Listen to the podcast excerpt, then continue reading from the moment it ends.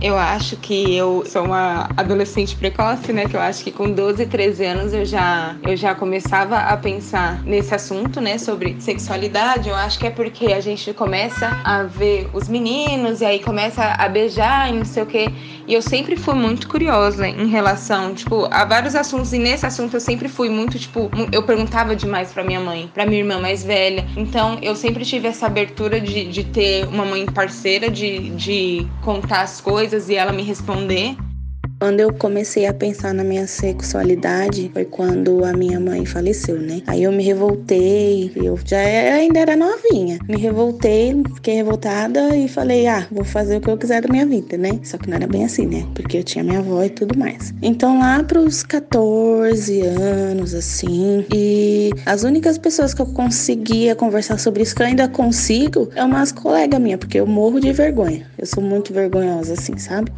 A gente acabou de ouvir a Isabela Gomes, de 24 anos, e a Mayara Silva, de 20. Em comum, elas são jovens que iniciaram a vida sexual ou suas primeiras percepções sobre sexualidade na pré-adolescência, 12, 13, 14 anos e muitas descobertas, dúvidas e desafios. A conversa de hoje é sobre isso, sobre a saúde sexual e reprodutiva das meninas, especialmente as que vivem nas periferias.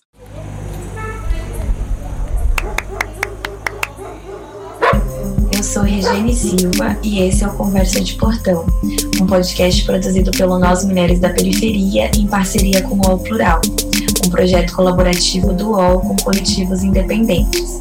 Semanalmente nós ouvimos a opinião, a análise ou histórias de mulheres sobre notícias que são importantes para nós. Para falar sobre esse tema, chamamos para o nosso portão a Lígia Santos, que é médica ginecologista e atende na cidade de Tiradentes, periferia da Zona Leste de São Paulo. Oi, Lígia. Primeiro eu queria muito agradecer por você ter aceitado o nosso convite. A gente está muito feliz de te receber hoje, então seja muito bem-vinda ao nosso portão. É, eu queria que você começasse a nossa conversa se apresentando, por favor, para todo mundo conhecer um pouco mais você. Oi, o prazer é todo meu de poder participar desse evento, né? Que é falar um pouco a respeito do meu dia a dia. Eu sou Lígia Santos Mascarenhas, eu tenho 41 anos, sou ginecologista, mais ou menos há uns 15 para fazer 16 anos. Eu trabalho tanto na rede pública quanto na privada. Eu tenho meu consultório, mas eu trabalho em um posto de saúde que na verdade não é um posto tradicional, lá é um centro de referência de saúde reprodutiva e sexual, que fica em Cidade Tiradentes, na periferia, na zona leste de São Paulo. Trabalho na prefeitura de São Paulo, na Secretaria Municipal de Saúde, na área técnica da população negra, de saúde da população negra. Passo, já fiz, né, um trabalho num hospital aqui municipal também, com aborto legal, trabalho com patologia do trato genital inferior, né, HPV e doenças sexualmente transmissíveis, e faço o consultório que é ginecologia geral. Lígia, para começar esse papo, eu queria saber: ainda há muita resistência para falar sobre sexualidade com as meninas mais jovens? Demais. Tem muita coisa que precisa mudar, principalmente em relação à sexualidade da mulher. A gente ainda enxerga a mulher, de certa forma, como uma propriedade, a gente ainda insiste em enxergar a sexualidade, o falar de sexo, como se fosse um incentivo e não uma proteção. E muitos, não só familiares, né, mas profissionais também, se sentem desconfortáveis em falar sobre sexo sexo, um pouco por conta de moralidade, um pouco por conta de questão jurídica, de ter medo de ser processado ou da família entender de uma forma errada aquilo, mesmo que a gente saiba que legalmente eu preciso fazer isso, eu posso fazer isso, tem o transtorno, as pessoas não querem se desgastar. Então, falar com meninas de 14 para baixo, né, que são as pré-adolescentes e as que estão começando a adolescência, é muito difícil mesmo, né? O principal espaço que eu vejo? Seria a escola,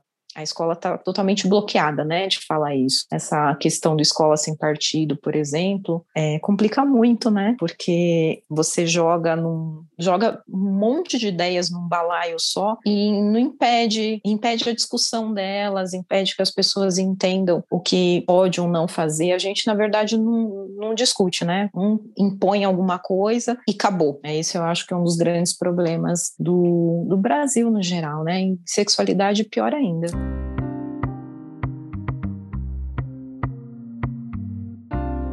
Como eu não tenho parceiro fixo, né, não namoro, eu sempre uso preservativo nas relações, né, até mesmo porque não é só uma prevenção de uma gravidez indesejada, é a prevenção da, da, de todas as doenças sexuais, né, que transmitem. E eu também, toda vez que eu saio, eu até brinco com a minha mãe, a minha mãe, se vai levar tudo isso, eu levo o meu kit, não necessariamente eu espero por ele estar tá levando, né, o preservativo, eu acabo levando também, para não ter essa desculpa de ah, não tenho, né?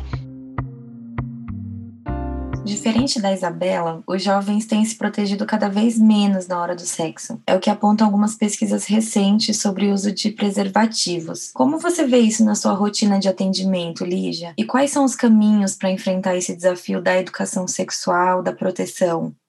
O uso do preservativo vem diminuindo, principalmente entre os mais jovens. Na época que eu era adolescente, por exemplo, existia um medo muito grande da AIDS e existiam campanhas voltadas para isso, né? No carnaval tinha propagandas de televisão falando a respeito do uso de preservativo, você tinha um cuidado, uma certa preocupação por conta da AIDS aos poucos, isso foi sendo deixado de lado. Então, hoje as pessoas encaram a AIDS como uma doença crônica qualquer, não tem mais aquele medo de ficar doente e esquece que existem outras doenças também. Então, cada vez mais os jovens têm medo, medo não, perdão, é, deixaram de ter medo de ter contato sexual desprotegido o mito de que vai atrapalhar acaba imperando e muitas vezes porque também eu estou lidando com uma pessoa que muitas vezes está começando a vida sexual, então alguns meninos e meninas não têm tanto manejo com a camisinha, eles não sabem ainda usar direito, já está ansioso por conta daquilo, então é mais um fator, entre aspas, que seria para atrapalhar o ato sexual. E no caso das meninas, muitas vezes elas se relacionam com homens mais velhos, e é em muitos casos, uma relação que é meio que hierarquizada. Então, o cara, se ele falar, eu não vou usar, muitas vezes essa menina não tem uma força de falar, não, então eu não vou transar também. E aí ela se submete. Cada vez mais eu percebo que, sim,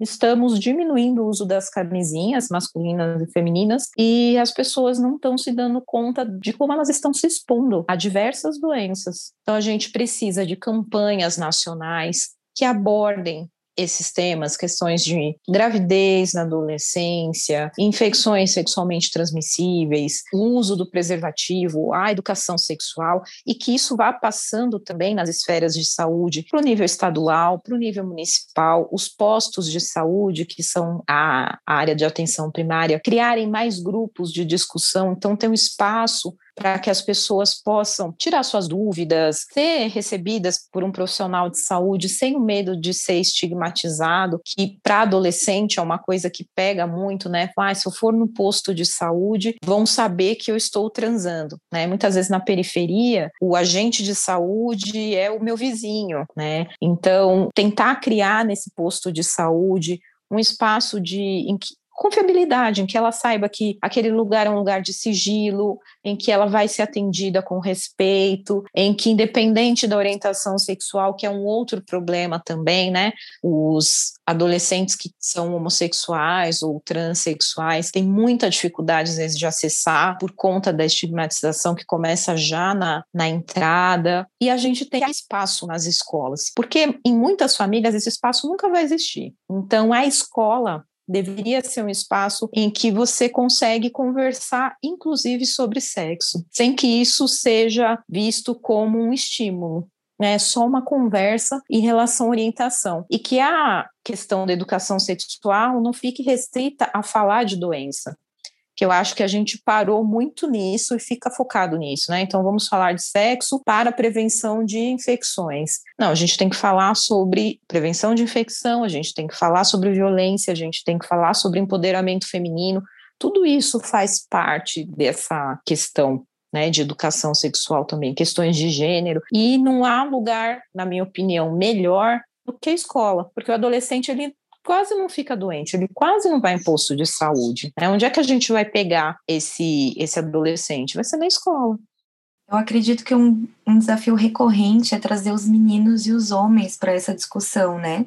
A gente não pode encarar homens e mulheres quando se fala de questão sexual como se eles tivessem papéis opostos. Né? Então, a mulher se cuida e o homem ataca. Essa visão machista tem que ser quebrada. E é muito difícil, porque o machismo está na nossa sociedade, né? Ele está na raiz da nossa cultura. Então, para a gente, lá na Casa Ser, por exemplo, as pessoas têm essa ideia de que é uma casa para mulher mas não é, é saúde reprodutiva. Então tem espaço sim para os homens, mas os homens vão muito pouco. Eles ainda acham que ir ao posto de saúde quando pensa em questão reprodutiva ou é para pegar papelada para fazer vasectomia, ou é porque eles pegaram alguma doença. O grupo de adolescentes que a gente tem lá praticamente só vai menina, porque elas querem evitar gestação. Então a gente precisa começar a quebrar esses mitos todos de que o homem não tem responsabilidade responsabilidade, de que para ele não pega nada, de que ele sabe, tem que saber tudo, né? Criar esses espaços para os meninos poderem falar a respeito das inseguranças deles, talvez separá-los, né? Não precisa ser um grupo junto, deixar um grupo para homens, outro para mulheres, depois talvez unir, mas são coisas que precisam ser pensadas, porque é muito difícil falar de sexualidade para os meninos, porque a gente já ainda supõe, né, que ah, eles vão se virar e eles vão aprender. E as meninas, elas têm já desde pequenininha existe dentro da própria família uma ideia de que a mãe tem que levar ao médico. Então a gente, por exemplo, tem o marco da menstruação. Tem muita mãe que leva a filha assim que menstrua, porque ela entende que precisa cuidar, que precisa se informar a respeito de cólica, tudo mais. E aí muitas vezes é o, o gancho que eu pego às vezes para falar sobre sexualidade, método contraceptivo. Mas o menino, a mãe não leva. E aí eles ficam tendo que se virar sozinhos. Será que esse foco do cuidado completamente direcionado às meninas também não é, é, sinal do controle que a sociedade exerce sobre o corpo e a vida das mulheres? E ao mesmo tempo um recado de que os meninos são livres para tudo? Ah, total. Até porque a paternidade muitas vezes não pesa, mas a maternidade pesa. Então, para a mulher, ser mãe pode ser uma âncora, dependendo da idade dela, dependendo do que ela faz, se ela é solteira ou não. Isso pode impedi-la de progredir em termos financeiros, econômicos, sociais, enfim, muito mais do que um homem com as mesmas condições. Né? Então, se a gente for comparar pais solteiros com mães solteiras, como que é essa evolução profissional? Como que é a vida pessoal dela? Quantas mulheres deixam de namorar? Não porque não consegue arrumar, mas porque os, pretendentes, a hora que vê que é mãe solteira, já ah, não, não quero, porque você que cuida da criança, ai, fica com você, vai, vai atrapalhar. Enfim, a gente ainda tem muito disso de achar que, entre aspas, cuidar é controlar, e acaba que os meninos têm essa liberdade toda, porque no fim das contas eles não vão carregar a prole, e as meninas precisam ser informadas porque elas vão carregar essa prole, elas têm que se cuidar para não ficar grávida, porque o peso vai ser sempre em cima delas. Que também é um outro motivo, né, que deixa muitas mães preocupadas e leva no ginecologista. E, e muitas vezes ela começou a namorar e eu tô trazendo, não é porque eu quero que você informe sobre doença ou converse sobre violência, sobre abuso. Não, é porque eu quero vir, quero que você passe um contraceptivo para ela, porque eu não quero cuidar de neto. Então, esse é um discurso que eu ouço bastante também.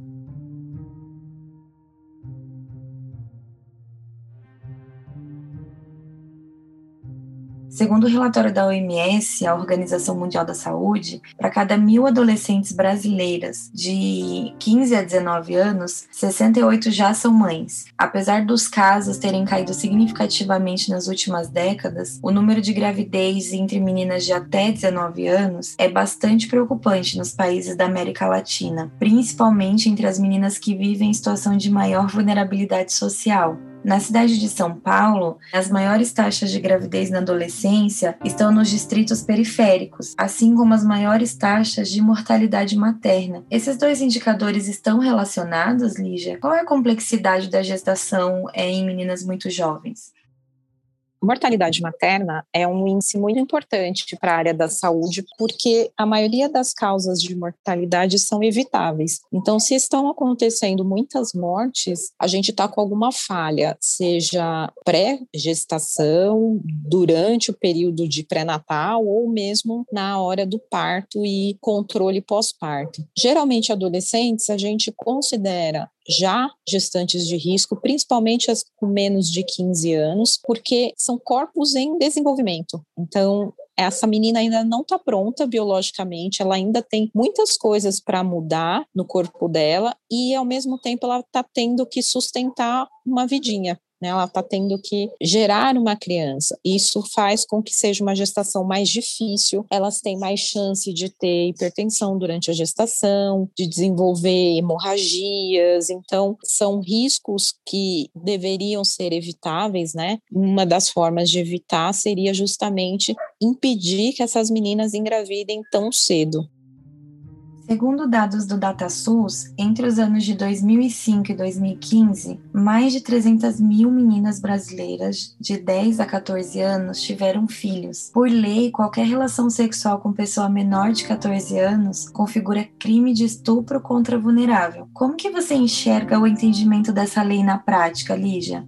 A gente tem um contexto cultural que é muito diverso quando se pensa em gravidez antes dos 14 anos. Embora a lei classifique todo ato sexual com menores de 14 anos como estupro, culturalmente isso é muito diferente. Então, quando você vai numa comunidade mais periférica, mais pobre, existe uma cultura de casamento infantil que é muito comum. E muitas vezes essa menina ela, ela consentiu mesmo de ter essa relação. A gente entende por lei que não é, ela não tem discernimento suficiente, mas vendo o contexto social, e, e, assim, já teve caso, por exemplo, da mãe tá feliz, né, porque ela encontrou uma pessoa boa, embora o cara tivesse o dobro da idade dela, mas, e ela fosse menor de, de 15 anos, mas encontrou uma pessoa boa, é uma pessoa que vai tirá-la da pobreza, com essa pessoa, com esse rapaz, ela come todos os dias, então essas coisas acabam pesando e muitas vezes essa gestação não é vista como uma gestação gestação fruto de um estupro, mas de uma gestação consentida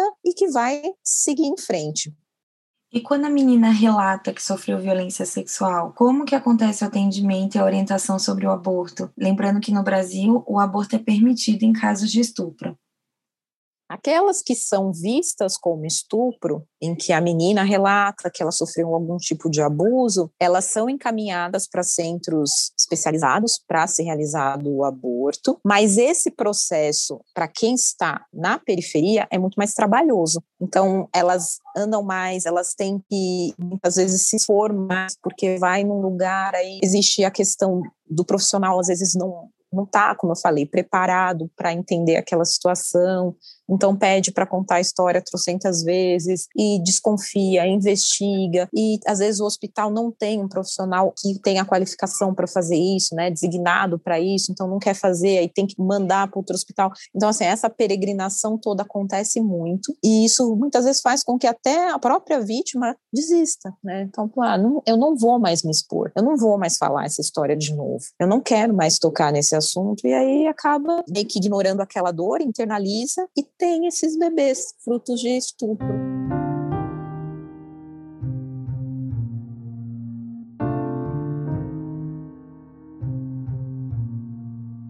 diante de todo o cenário que você trouxe para gente, eu queria saber é, como que é para você, como que você vê a importância de discutir desigualdades de gênero, raça e classe social quando a gente pensa na saúde sexual e reprodutiva das adolescentes brasileiras.